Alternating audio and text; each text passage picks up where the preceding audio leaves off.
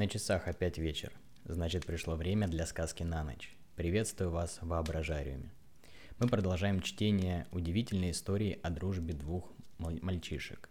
В предыдущий раз мы остановились а, на том, как наши герои познакомились. Если кто-то пропустил, ссылку оставлю в описании. Итак, глава третья. С самого утра все мои мысли были об одном. Чем же мы займемся с Клаусом? Немного полежав в постели и поразмышляв на эту тему, я быстро собрался и побежал умываться к ручью.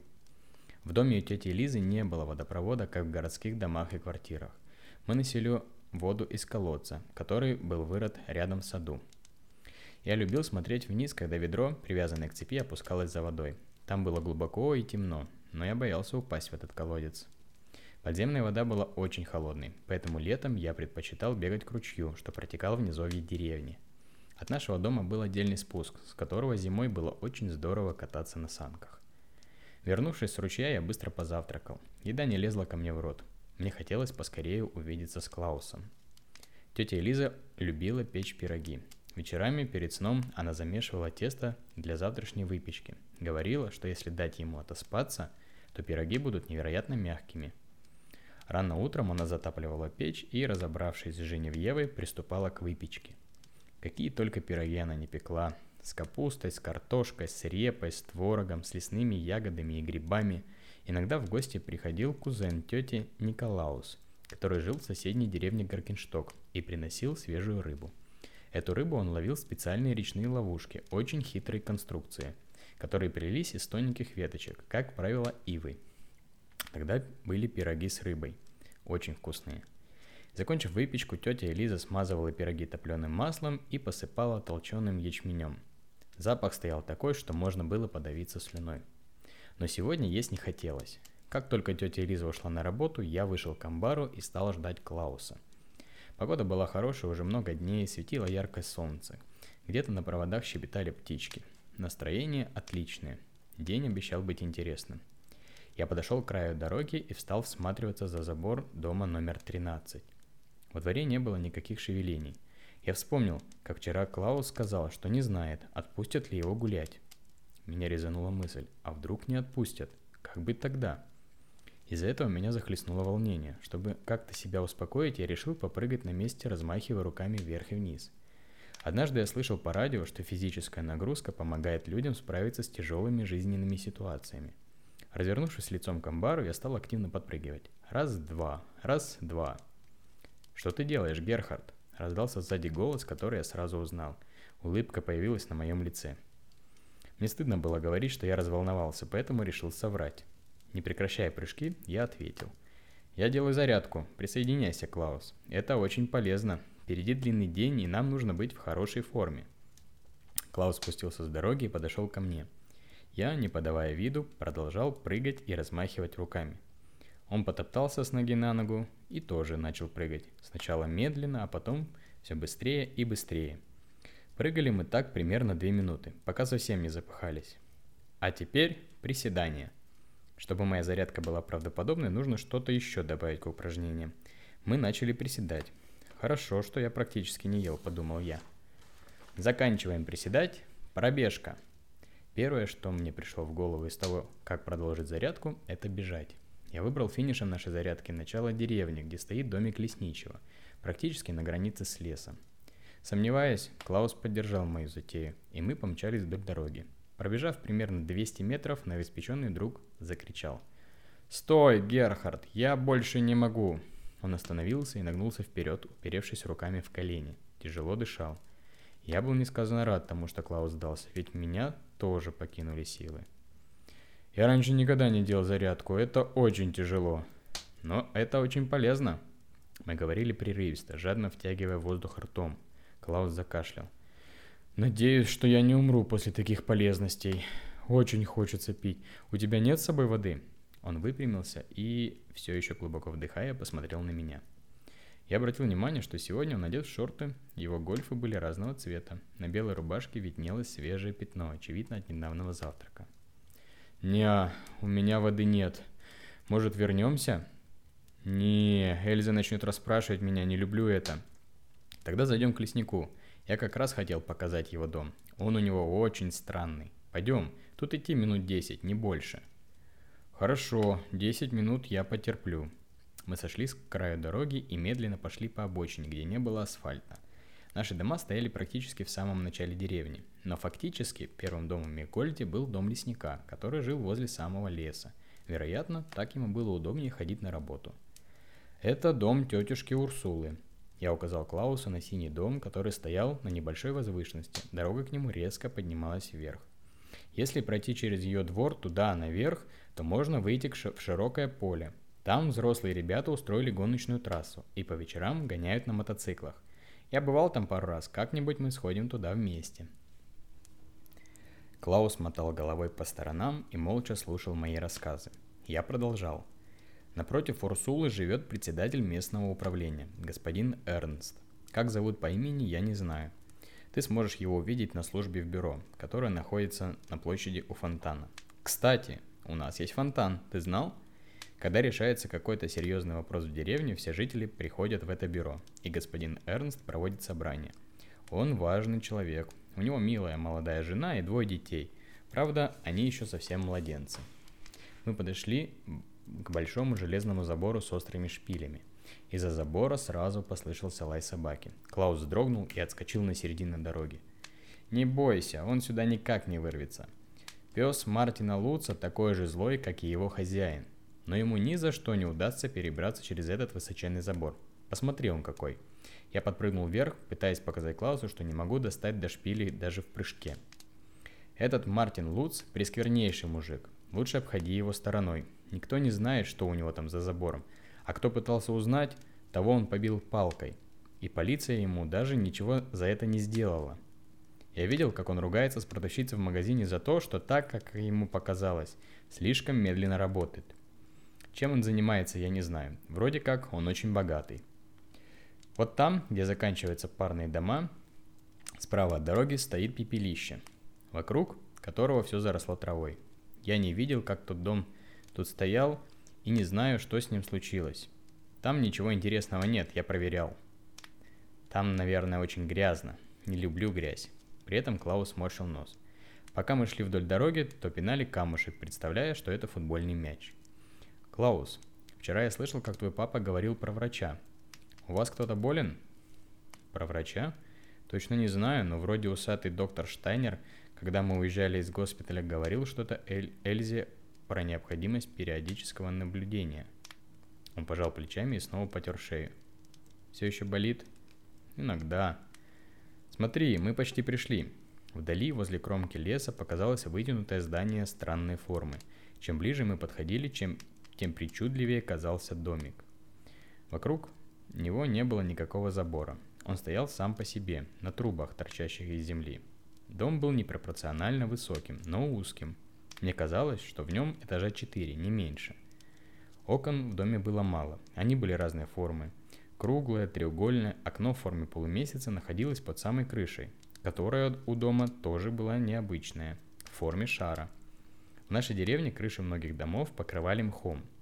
У этого дома вместо мха были какие-то блестящие пластины. Снизу было трудно разглядеть, из чего они сделаны. Входная дверь располагалась высоко над землей, порог находился на уровне моей головы. Слева от двери был приделан механизм спускающихся ступеней. Сейчас он был поднят, что указывало на отсутствие хозяина. Не повезло. Наверное, господин Куц ушел в лес или куда еще по делам. Клаус удивительно взглянул на меня – я не думал, что мы идем в гости. Я думал, что ты просто хочешь показать мне дом. Но ты же захотел пить, а мне захотелось познакомить тебя с лесником. В его чудо-доме на самом верху есть большая подзорная труба. Через нее можно смотреть на небо. И что там видно на небе? Не знаю, я никогда в нее не смотрел. Только слышал, как мальчишки рассказывают, что к леснику приезжают какие-то старцы в высоких треугольных шляпах. И по ночам они смотрят на небо, чтобы нарисовать его карту – по этой карте господин Куц сможет ходить по лесу, не боясь заблудиться. Как он будет ходить по лесу, смотря в карту неба? Вот я думал, что мы его расспросим, а его нет. Может, в другой тогда раз? Мне показалось, что Клаус облегченно вздохнул. Да, Герхард, давай в другой раз. Жарко, хочется пить. Клаус, давай дойдем до ручья, он здесь рядом. Нужно только спуститься вниз. Очень хочется пить. Хорошо, показывай дорогу. За домом лесника была проложена узкая тропинка, которая, как и наш спуск, вела вниз к ручью. Она была вымощена досками в форме ступенек, чтобы по ним было удобно шагать. Мы побежали вниз, где среди травы слышалось журчание воды. Когда-то этот ручей был настоящей полноводной рекой. Тетя Лиза рассказывала, что в ее детстве река была настолько глубокой, что по ней ходили большие корабли. Ее папа сплавлял толстые тяжелые бревна по этой реке – но сейчас она очень сильно обмелела и стала крохотным ручьем. Весной, когда тает снег, воды становится больше, конечно, но ненадолго. Мы подошли к скамейке, задний край которой стоял на берегу, а передний на длинных ножках находился в ручье.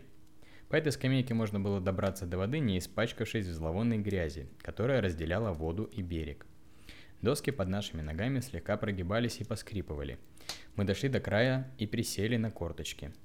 Возле ручья было прохладно – Черпая ладонями студеную воду, мы жадно втягивали ее губами. Ух, холодненькая, хорошо-то как. Клаус не отрывался, пытаясь напиться.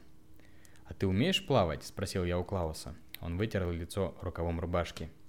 «Да, в нашей школе в Индене был бассейн. Я ходил на занятия два раза в неделю. Тренер, госпожа Шрадер, участвовала в Олимпиаде и заняла первое место – у нее в кабинете на стене среди множества разных наград висела золотая олимпийская медаль. Ничего себе, это здорово, Клаус. Плохо только, что здесь, в деревне, плавать особо негде, поскольку ручей, как видишь, мелкий. Есть еще озеро, но нам к нему нельзя, в нем водятся хищные кроки. Да ничего, я не очень любил плавать. Честно говоря, я не люблю даже в школу ходить, да и вообще куда-то ходить. Мне нравится дома. Странный ты, у нас школа находится в небольшом городке Абрук. Это в нескольких километрах. Туда ходит школьный автобус. Тебе в ней понравится, вот увидишь. Клаус ничего на это не ответил. Мы в последний раз набрали в ладони воды, чтобы умыться, и вернулись на сушу. Вдоль берега по низу деревни тянулась витиеватая тропинка, по которой можно было добраться до дома тети Элизы и дальше. Практически от каждого двора вниз спускались узкие вытоптанные полоски, по которым в любой момент можно было подняться наверх дороги. Пойдем тут, по низу. Здесь у ручья не так жарко, как наверху. Там дальше есть красивое дерево, которое в нашей стране называют амселькиршбаум. На его ветках сейчас много белых цветочков, словно снег. А запах, запах такой волшебный стоит. Ммм. Рядом с деревом широкий подъем к местной пекарне. Если ты голоден, мы сможем там пообедать. Мы пошли по тропинке. Местами трава была такая высокая, что приходилось руками ее раздвигать. Я сразу представил, что мы в экспедиции где-то далеко в джунглях, пробираемся через заросли в поисках сокровищ. Смотри внимательно под ноги. Здесь бывает из земли торчат толстые корни. Я однажды споткнулся и грохнулся прямо в грязь. Приятного было мало. Хорошо, Герхард, спасибо. А нам далеко еще идти к этому твоему Амселькиршбауму? Почти пришли. Вон, видишь? Чуть поодаль, высоко над травой, виднелась раскидистая белая крона огромного дерева – она росло прямо на спуске так, что ветви изгибались над тропинкой, по которой мы шли. Ничего себе, какое большое! Ага, а запах, запах, чувствуешь? Воздух вокруг нас стал наполняться чудесным ароматом. Я когда-то слышал, что в далекой стране на востоке растут удивительно красивые вишни, которые цветут весной пышным розово-красным цветом. Каждый житель той страны знает, когда происходит это цветение и готовится к этому событию. Ведь оно очень мимолетно. Говорят, это потрясающе. Мы с Клаусом подошли ближе к дереву и встали в тени его мощных широких ветвей. Я развернулся лицом к ручью и закрыл глаза. Глубоко вдохнув, задержал дыхание. Слушал, как ветерок играет листвой дерева, как птички щебечут, перепрыгивая с ветки на ветку. Рядом неугомонно журчал ручей. Казалось, что ничто не может нарушить этого спокойствия. Я медленно выдохнул через рот и снова набрал полные легкие этого сладковатого аромата. Клаус начал повторять за мной. В стране с вишнями, когда происходит цветение, у людей есть традиция. Просто смотреть на эти деревья и глубоко дышать. Я решил, что наш Амселькершбаум наверняка ничем не хуже, чем те восточные вишни. Почему бы и нам не попробовать так же? Я открыл глаза и посмотрел вверх. Через густую листву и цветы дерева виднелось бесконечно высокое голубое небо и яркое солнце. Дерево прятало нас от дневного зноя. Я разглядел цветочки, они были совсем крошечные, но их было очень-очень много. Издали могло показаться, что это снег. В лучах солнца эти скопления бутончиков переливались белым и светло-желтым цветом. Точно не хуже, чем восточные вишни, подумал я. В этот момент Клаус, словно очнувшись от какого-то транса, сказал. «Герхард, как хорошо!» Я не помню, когда мне было так хорошо. Вокруг так светло и красиво, и это дерево. Ты прав, это дерево, оно удивительное. Да, протянул я в ответ. Это какая-то магия. А знаешь что? В конце лета на этом дереве вместо цветов вырастут маленькие черные ягодки. Они такие вкусные. Мы с тобой обязательно будем их собирать и есть. Только это нужно делать осторожно. Вроде как следы от этих ягод не отстирываются с одежды, если заляпаешься. Мне это все равно. Мы с Клаусом рассмеялись. Нас окружали великолепные пейзажи. Мигольд раскинулся вдоль берега ручья, который когда-то был рекой. Маленькие разноцветные домики выстроились грядой, создавая неповторимый яркий горизонт. За ним виднелись высокие величественные горы. На противоположном берегу была такая же возвышенность, как и на нашем. Там начинался бескрайний темный лес – в нашем магазине продаются открытки с фотографией деревни, сделанные с противоположного берега. Они очень пользуются спросом у приезжих путешественников, которых, впрочем, в последнее время практически не стало.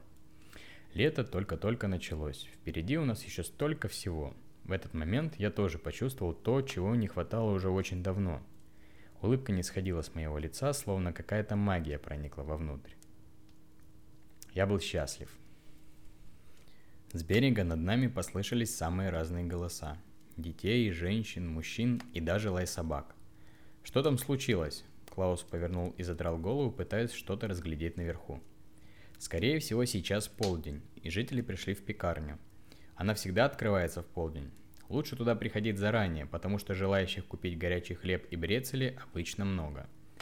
Когда ворота пекарни открываются, на улицу выходит аромат свежей выпечки, и люди словно сходят с ума – у меня аж слюнки потекли. Пойдем посмотрим.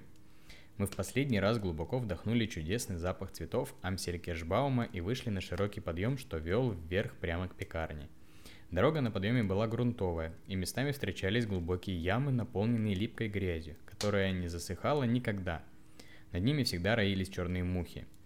На противоположном берегу ручья в этом месте был такой же широкий подъем наверх. Дело в том, что по этой полосе проезжают тракторы с одного берега на другой.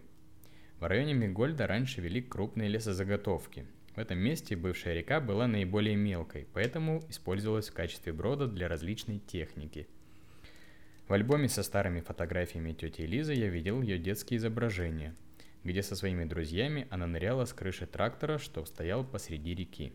Сейчас этим бродом пользуются редко, ведь за годы в деревню построили хороший широкий каменный мост – чем выше мы поднимались по крутому подъему, тем громче становились доносящиеся голоса. Спустя пару минут взору открылось скопление людей перед самым входом в пекарню. На часах было уже 12, но двери все еще были закрыты. Судя по всему, это вызвало недовольство толпы. «Давай подойдем поближе, посмотрим, кто там есть». Я указал Клаусу на крыльцо магазина напротив. Оно было оборудовано удобными скамеечками под навесом, где можно было посидеть и отдохнуть. В этом магазине продают самые разные продукты питания. Сюда привозят из других деревень молоко, сыр, мясо. Знаешь, даже шоколада тут, наверное, видов 10. В южных землях Гитерии много различных хозяйств, которые поставляют свои продукты, но есть и иностранные товары. Тетя Элиза очень любит сыр из соседней Штарии. Правда, он дорогой и покупает она его нечасто. Здесь также продается вся выпечка из пекарни, но не такая горячая – у Клауса заурчал живот, как только я стал говорить про выпечку. «Ты голоден? Мы можем не ждать открытия пекарни и купить что-нибудь в магазине». Клаус утвердительно покивал головой.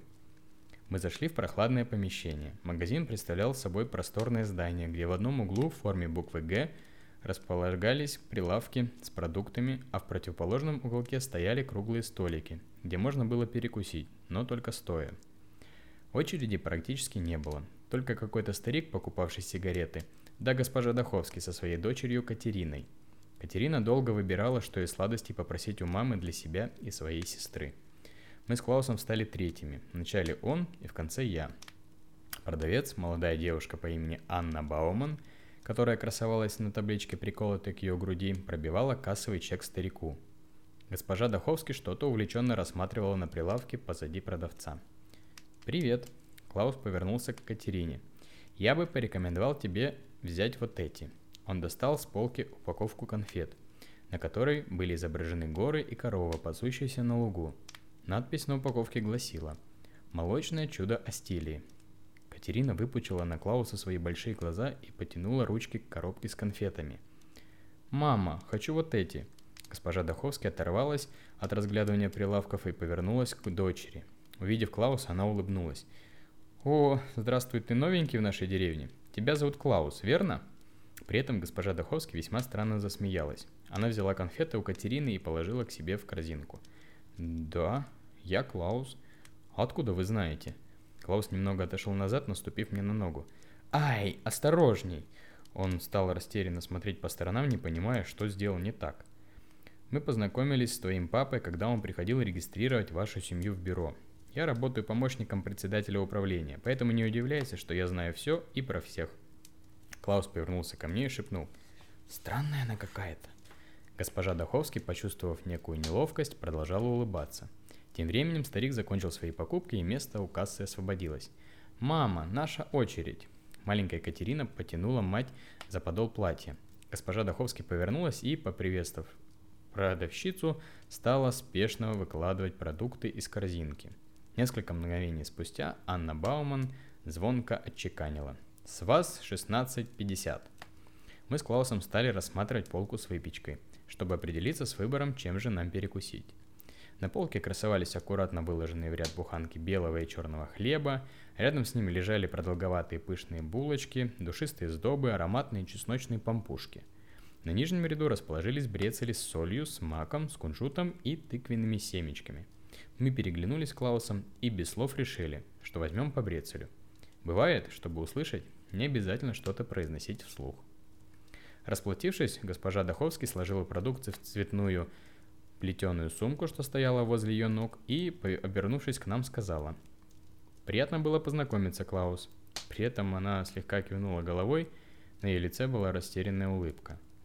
Клаус молча улыбнулся ей в ответ. Я помахал рукой Катерине, которая повернулась к Клаусу и тихонько сказала «Спасибо». Затем она озорно засмеялась и пулей выбежала через открытую дверь на улицу. «Катерина, подожди меня!» Госпожа Даховская схватила сумку и быстрым шагом пошла за дочерью. В магазине остались только мы одни. Клаус повернулся к продавщице. «Здравствуйте. Для меня и моего друга...» Он кивнул в сторону, где стоял я. «Два брецеля с кунжутом». Девушка с легкой улыбкой посмотрела в мою сторону. Я кивнул головой. «Что-то еще?»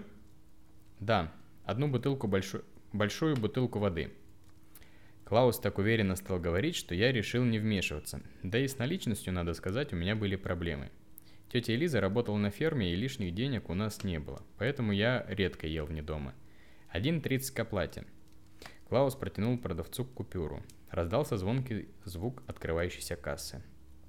Я не видел, сколько денег он подал, но, судя по тому, как долго девушка высчитывала сдачу, купюра была крупная – Далее она повернулась к полке с выпечкой и взяла два здоровенных брецеля с кунжутом. Бережно упаковав их, она сложила все в бумажный пакет и подала Клаусу его покупку. «Спасибо, мы хотели было уйти». «Молодой человек, возьмите сдачу!» Девушка протянула Клаусу толстую пачку купюр. «Не стоит разбрасываться такими деньгами!» Клаус быстро спрятал деньги в карман шорт и, посмотрев на меня, махнул головой в сторону выхода. Толпа на улице переместилась внутрь пекарни.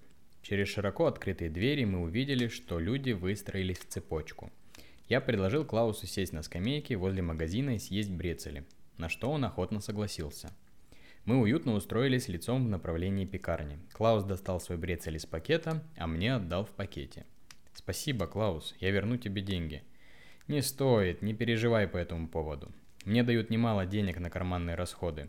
Раньше мне некуда было их тратить, поэтому я скопил довольно крупную сумму. Ты мой друг, Герхард, и мне приятно тебя угостить. Клаус положил руку мне на плечо. А ты мой. Приятного аппетита. Мы жадно набросились на еду. Пару минут мы сидели, болтали ногами и молча жевали нашу выпечку. Брецель был очень хорош. Мягкий, еще теплый, он словно таял во рту. На вкус он был чуть сладковатым. Я слышал, что пекарь Отто готовит их по старинному рецепту, согласно которому в тесто добавляют не сахар, а специально перемолотую траву. Траву эту можно достать только высоко в горах, и Отто договаривался с пастухами овец, чтобы те собирали ему эти растения. Не знаю, правда это или вымысел, но брецели тут всегда очень вкусные. Тем временем из ворот пекарни стали выходить довольные покупатели. Вот мимо нас прошла тетушка Урсула. В ее сетчатой сумке виднелись вытянутые батоны. За ней из ворот показался председатель Эрнст. Вероятно, в бюро был обеденный перерыв, раз и он, и госпожа Даховский находились не на работе. Далее вышла шумная компания молодых ребят. Среди них я узнал некоторых, что катаются на мотоциклах по полю. Смотри, Клаус, вон идет Герман Штольц. Видишь, у него на штанах красные полоски. Клаус, не переставая жевать, посмотрел на компанию, приложив ладонь к лбу, чтобы закрыться от солнца. «Ага, вижу. Он лучше всех в округе гоняет на мотоцикле. Его даже приглашали на соревнования государственного уровня, но вроде как ничего он там не выиграл. Ребята рассказывали, что судейство было нечестное. Компания прошла мимо. Клаус отложил остатки брецеля в сторону и спросил, «А кто эта девушка с косичками?» Красивая, да? Это Маргарет. Она живет у своих бабушки и дедушки. Их дом вон там, почти в самом конце нашей деревни. Я указал рукой в конец дороги, что уходил за магазин. Мы доели свои брецели и выпили всю воду из бутылки. Клаус схватил пакет и побежал к пекарне, у входа которой стоял мусорный бак. Я спустился со скамейки, чтобы завязать шнурок на своем ботинке. «Герхард, ты не поверишь! Я только что чуть не умер!» Я удивленно Поднял голову и посмотрел на Клауса с недоумением. Сейчас из пекарни вышел огромный мужик, у которого не было половины лица. При этом он очень сильно жестикулировал. «А, ты, наверное, повстречал косого Карла. Я не знаю, как его точно зовут, но многие его называют именно так. У него жуткий шрам на лице. Я, честно признаться, тоже чуть не обделался, когда повстречался с ним впервые». Клаус стоял и испуганно смотрел по сторонам.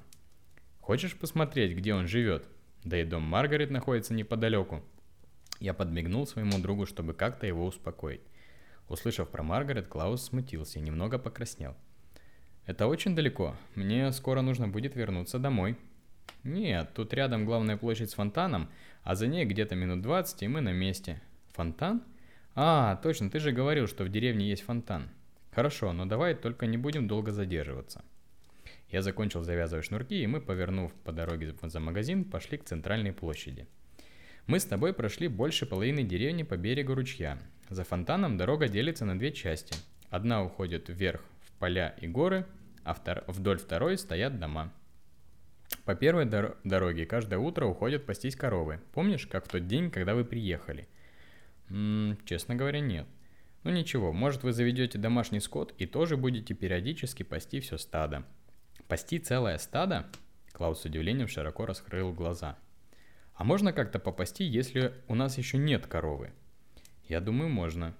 Скоро очередь дойдет до двора деда Парзифаля. Это у них с бабушкой Агной живет Маргарет. Они очень добрые, и наверняка им не помешает помощь. Если встретим их, то обязательно спросим. Клаус шел, размахивал руками, представляя, что погоняет стадо коров. Пройдя несколько домов вдоль дороги, мы вышли на круглую площадь, с одной стороны которой располагался небольшой ресторанчик, а с противоположной местный театр. Вообще, практически все центры досуга располагались на этой площади. Она носила имя ученого по фамилии Босс. Так и называлась – Площадь Босса. В центре площади был установлен фонтан. Он представлял собой получеловека с нижней частью от змея. Я слышал, что это сын бога морей, но не помню, как его звали. Он был изображен играющим на лютне. Вокруг статуя была окружена великолепной кованой оградой. Этот фонтан создавал какое-то ощущение торжественности. Сама площадь не отставала от красивой скульптуры. Асфальт здесь сменялся брусчаткой, аккуратно уложенной кругами, расходящимися от центра. Камни брусчатки были хорошо отполированы и имели разные цвета, от светло-серого до черного, отдающего зеленоватым отливом. Подобраны они были таким образом, чтобы получалась спираль, закручивающаяся к фонтану. По разные стороны от центра прямо в брусчатку были вмонтированы золотистые стрелки, на которых указывалось расстояние до разных городов. Например, до Барилы было всего 43 километра. Вот, главная достопримечательность нашей деревни. На площади в это время дня, как правило, было безлюдно. Только пара человек слонялась без дела, да дворник, усердно подметающий без того чистую брусчатку. Мы подбежали к ограде. Вокруг фонтана воздух был наполнен прохладным паром и мелкими брызгами, которые щекотали нам лицо и руки. Я протянул ладонь к воде сквозь решетку. На дне фонтана, переливаясь как драгоценные камни, лежали монетки самых разных размеров. Солнце играло лучами на поверхности воды, из-за чего казалось, что она светится. Наверное, во всех фонтанах мира сейчас лежит целое состояние. Клаус завороженно смотрел на воду.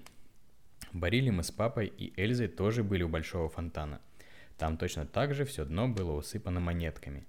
Папа кинул еще пару штук. Сказал, что это на удачу. Странно, ты знаешь, Клаус? Я никогда не видел, чтобы кто-то кидал монеты в этот фонтан. Может, они появились в нем каким-то волшебным образом? Представляешь, а вдруг все фонтаны мира соединены одним водопроводом? И эти монетки кочуют из одного места в другое. Может, среди них есть и монетки моего папы? Ох, если бы это было так, сколько бы километров труб нужно было бы проложить под землей? Наверное, ты прав, Герхард, но было бы здорово.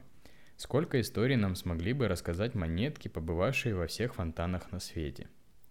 Наши рубашки основательно промокли, пора продолжить свой путь. Обогнув фонтан, мы направились к месту на противоположном конце площади, где расходились две дороги. Тут заканчивалась главная улица Гершнера и начинались два переулка – Кохштрасс и Линдерштрасс. На развилке стояло высокое каменное здание с острым шпилем на самом верху. Широкие каменные ступени вели к огромным деревянным воротам, над которыми красовалась надпись «Лантак». Здание было очень старым, из-за чего цвет его стен стал почти черным. Наверное, это самое темное здание во всей деревне.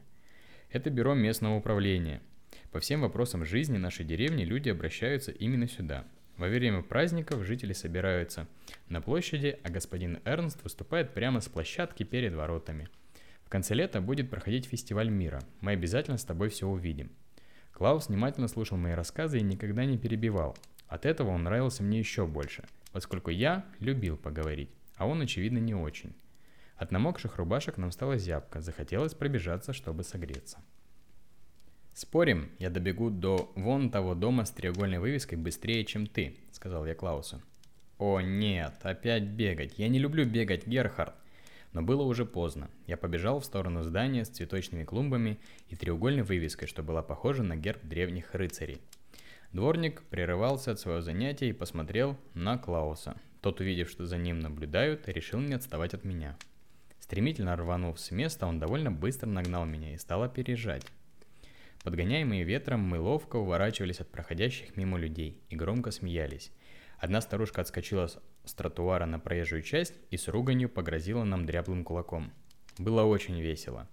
Почему детям всегда так весело бегать? Наверное, потому что бег их легок и стремителен. Ничто не отвлекает их в этот момент. Нет никакого груза жизненных невзгод и проблем. Никакие мысли в этот момент не омрачают их разум. Есть только приятный ветер, обдувающий лицо, и понимание, что я бегу, потому что умею бегать. Клаус первым добежал до клумб и, радостно вскинув руки вверх, закричал «Да, я победил! Я самый быстрый бегун на свете!» Он начал изображать, словно его окружают трибуны с кучей зрителей, и все его приветствуют овациями. Клаус стал кланяться воображаемым зрителям.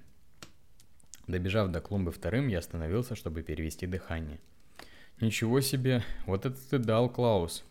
Я думал, ты не любишь бегать? Резко вдыхая воздух, Клаус ответил. А я не люблю, просто захотел выиграть. Лицо Клауса светилось от радости, словно это была величайшая победа в его жизни. «Да ты настоящий спортсмен!» Я похлопал друга по плечу. «А на что мы спорили, Герхард?» Честно говоря, я не успел придумать. Он засмеялся. «Хорошо, тогда давай договоримся, что сегодня мы больше не бегаем. Я и правда не люблю это занятие. Мы перешли на спокойный шаг и направились дальше, к концу деревни, где находился дом косого Клауса и где жила Маргарет. В конце деревни, практически перед последними домами, раскинулся изящный каменный мост через глубокий овраг. На одной из его опор имеется табличка с надписью на языке, который исчез уже очень давно. Этот мост появился здесь еще до образования деревни. В книгах пишут, что он остался от наших древних предков – которые жили тут много столетий назад. Каждый раз, проходя по мосту, я удивлялся тому, насколько крепко он собран. По нему уверенно проезжали тяжелогруженные автомобили. Мы остановились посередине моста и заглянули за перила вниз оврага. Когда-то тут была река, но сейчас не осталось и ручейка. Все внизу заросло небольшими деревцами и различными кустарниками. Те, кто спускались туда, говорили, что там бесконечно много колючек. Вот это высота! Клаус сжал голову в плечи. Не бойся, мост невероятно крепкий. Он стоит здесь уже больше тысячи лет. Я постучал по каменным перилам, как мастер постукивает по добротно сделанной столешнице. Во, видишь, какой толстый камень? Действительно, камень достигал метров в ширину и вызывал доверие. Мы перешли мост и отправились к крайнему дому нашей деревни. Клаус, как думаешь, каким образом древние люди строили подобные конструкции? Ведь судя по размерам, эти камни очень тяжелые. Эльза читала мне, что древние люди были весьма изобретательны и использовали всякие вспомогательные механизмы. А я думаю, что при подобных строительствах погибало множество людей. Клаус нахмурился и молча посмотрел на меня. Мы пришли. Я указал на старенький покосившийся домик, огражденный редким чистоколом из кривых стволов небольших деревьев. Между ними были натянуты веревки, туго затянутые в узлы. Прямо за домом метров в двадцати начинался лес. Вот тут живет косой Карл, Раньше я никогда так близко не подходил к его дому. Разговор перешел на шепот, словно нас могли услышать. Сойдя с дороги на обочину, поросшей травой, мы опустились на коленки, чтобы нас не заметили. Давай подберемся к забору, посмотрим, что у него там. Мы подползли вплотную к забору и стали пробираться вдоль прямо к калитке. Вдруг я услышал какое-то пение. Голос группой, басовитый, но я разобрал знакомые слова. «Моя маленькая кошка», она счастлива сегодня. Мы попытались раздвинуть веревки, чтобы посмотреть, кто поет песню, но натяжение оказалось слишком тугим. Давай вперед, калитки. Подобравшись к воротам, мы увидели через щель между створками Карла. Он сидел на крыльце своего домика и держал белого котенка. В огромных руках своего хозяина этот пушистый клубок казался совсем маленьким. Карл нежно гладил его указательным пальцем и напевал песенку – Возле крыльца были посажены цветы, и вокруг все было чисто прибрано. Ничего себе, я думал. Косой Карл ест котят на завтрак? Или что еще ужаснее делает? А он, оказывается, добрый малый. Мне сейчас очень стыдно. Пойдем отсюда, Клаус. Лучше посмотрим, где живет Маргарет. Клаус продолжал смотреть в щель, словно загипнотизированный. Он смотрел так, словно это он, тот маленький котенок, словно его гладят большие крепкие руки. Внезапно он вышел из транса и повернулся ко мне. У Карла страшная наружность, но красивая душа. Мама говорила мне, что душа человека важнее, чем его внешний вид. И если она прекрасна, то и человек прекрасен. Я тихонько сказал. Пойдем, Клаус. Тебе скоро надо быть дома. Мы отползли к началу забора, но теперь только для того, чтобы не нарушить уединение пушистого чуда и его нежного хозяина – на противоположной стороне дороги, где-то в 50 метрах от дома Карла, начинались владения семьи Полди. Парзифаль и Агна Полди жили в Мехгольде с самого появления поселения. Дед Парзифаль утверждал, что рядом с его домом деревня не заканчивается, а наоборот, начинается, что именно с этого конца начинали строить дома. Он был очень старым, и, может быть, он был прав. За свой долгий путь эта парочка воспитала много детей, но они все разъехались, оставив родителей доживать свой век в одиночестве. И так бы оно и было. Но пару лет назад к старикам Полди приехала молодая девушка и осталась у них жить. Это была Маргарет, очаровательная блондинка с большими голубыми глазами и широкой улыбкой. Она быстро стала своей в компании местных ребят, и, я думаю, украла немало их сердец. Теперь вот и сердце Клауса, видимо, тоже.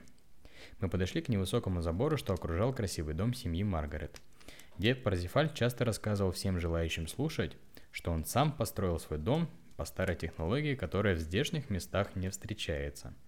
Дом строился из круглых бревен и собирался без единого гвоздя. Выглядел он совсем не похожим на другие дома из Мигольда.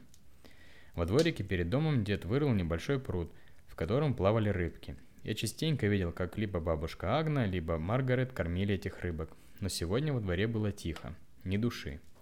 «Может, зайдем?» – спросил я друга с интересом, рассматривающего эту архитектурную находку. Дед Парзифаль, скорее всего, сейчас куда-то уехал, но его жена наверняка дома. Другой раз, Герхард. Уже четыре часа, мне нужно срочно домой. Я не стал спрашивать Клауса, в чем срочность данного вопроса. По его выражению лица было видно, что это очень важно. Хорошо, у меня есть предложение. Давай вернемся к магазину, там рядом склад продуктовой базы. Мы сможем поймать один из грузовика, грузовиков, которые постоянно что-то привозят и увозят. Так будет быстрее. Клаус не совсем понимал, о чем я говорю, но я приободрил своего друга. Пойдем, тебе точно понравится, домчим с ветерком. Надеюсь, нам не придется бежать. Обратно мы шли, нигде не останавливаясь. Каждый из нас думал о своем. Клаус гонял по дороге какой-то камень, а я нашел в кустах крепкую ветку. Воображая, что это оружие рыцаря, я рубил мечом головы чудовищ налево и направо. «Вон, нам туда!» На противоположной от магазина стороне улицы виднелись распахнутые ворота продуктовой базы. Осмотревшись, мы зашли на территорию и спрятались возле будки, где должен был сидеть охранник. Но охранника тут никогда не было, и шлагбаум был всегда открыт. Сейчас смотри внимательно и повторяй за мной. Грузовики, подъезжая к выезду, всегда останавливаются для проверки движения по дороге. В этот момент мы сможем запрыгнуть на подставку сзади кузова. Только надо держаться крепче. Клаус испуганно посмотрел на меня. «Не бойся, я частенько так передвигаюсь до дома, когда ноги устают». Рядом с нами раздался звук запускаемого двигателя. Через мгновение напротив остановился грузовик, на кузове которого было написано «Эдека». Мои ладони стали влажными, сердце начало биться быстрее. Хоть я и проделал данный трюк не в первый раз, но волновался. Правда, старался не подавать виду. Так, ждем немного. Ага, он едет направо. У грузовика замигал правый поворотный сигнал. Давай! Мы с Клаусом выскочили из нашего укрытия и подбежали сзади к грузовику. Только мы успели встать на подставочки, которые были сделаны для удобства подъема в кузов, как грузовик заурчал и тронулся с места – «Ух, держись!» Мы быстро поехали по пустой дороге. Прохожие оборачивались на нас, провожая неодобряющими взглядами. Мимо пролетали заборы деревенских домов. «Клаус, скоро мы подъедем к перекрестку, что неподалеку от дома. Как только грузовик остановится, нам надо спрыгнуть. Будь готов!» Из-за шума грузовика и сильного ветра мне приходилось кричать. «Хорошо, Герхард, я понял!» Спустя несколько минут грузовик стал замедляться. На перекрестке он, он остановился, чтобы пропустить машину, выезжающую слева. Улучшив момент, мы с Клаусом спрыгнули с подножек и быстро перебежали дорогу, дабы не попасться на глаза водителю. «Вот это ничего себе!» – восторженно кричал Клаус. «Я никогда еще так не катался!» Я смотрел на своего друга и смеялся. Из-за ветра на его голове сильно растрепались волосы. Выглядело это словно рога у коровы. «Я же говорил, что тебе понравится!» Мы отряхнулись от пыли и поправили прически. «Герхард, мне нужно идти, но завтра мы снова можем пойти гулять. Ты придешь?» Клаус очень странно посмотрел, словно сквозь меня. В этом взгляде почувствовалось напряжение, будто это вопрос жизни и смерти. «Ну конечно! Утром я буду ждать тебя у скамейки!» Я протянул Клаусу руку. Он, посмотрев вначале на руку, а затем мне в глаза, крепко ее пожал. «Спасибо, Герхард, сегодня был замечательный день!» Клаус развернулся и пошел к краю дороги. Посмотрев по сторонам, перебежал ее быстро, зашагал к своей калитке. «До завтра, Клаус!» Он оглянулся и помахал мне, а затем скрылся в глубине своего двора. Я недолго посмотри... постоял и смотрел ему вслед. День подходил к концу. Хотя солнце еще было довольно высоко, я помнил, что в этих местах темнеет внезапно. Вроде только что было светло, а тут раз и темнота кругом, хоть глаз векали. Наш двор, один из немногих деревни, не был обнесен забором. Я спустился к краю с дороги и прошел по участку мимо дома тети Элизы, прямо до спуска к ручью. На самом краю нашего надела, по разные стороны тропинки, моя тетя посадила клубнику и малину. Клубника уже начала созревать, издавая великолепный терпкий запах. Пройдя вдоль грядок, я присел на корточки. Под зелеными листьями скрывались крупные красные ягоды. Нарвав себе пригоршню, я вернулся на тропинку и вышел к спуску. Сел на траву слева, прямо за малинником. Солнце скользило по моим ногам, теплый воздух был наполнен ароматом ягод. Я ел клубнику и смотрел вдаль, на противоположный берег ручья. Бесконечные темные деревни, деревья тесно стояли стеной, сквозь которую ничего не было видно. Я думал над тем, чем мы займемся с Клаусом завтра и дальше летом. Представлял себе наши походы в лес, на рыбалку, как мы вместе пасем коров. Планов у меня было много, и я боялся что-нибудь забыть или упустить. В голову пришла мысль, что нужно составить список. Это позволит мне успеть сделать все задуманное. Выбросив оставки от ягод в траву, я побежал в припрыжку домой. Конец третьей главы. На сегодня это все. Благодарю вас за внимание. Продолжим читать нашу историю в следующий раз.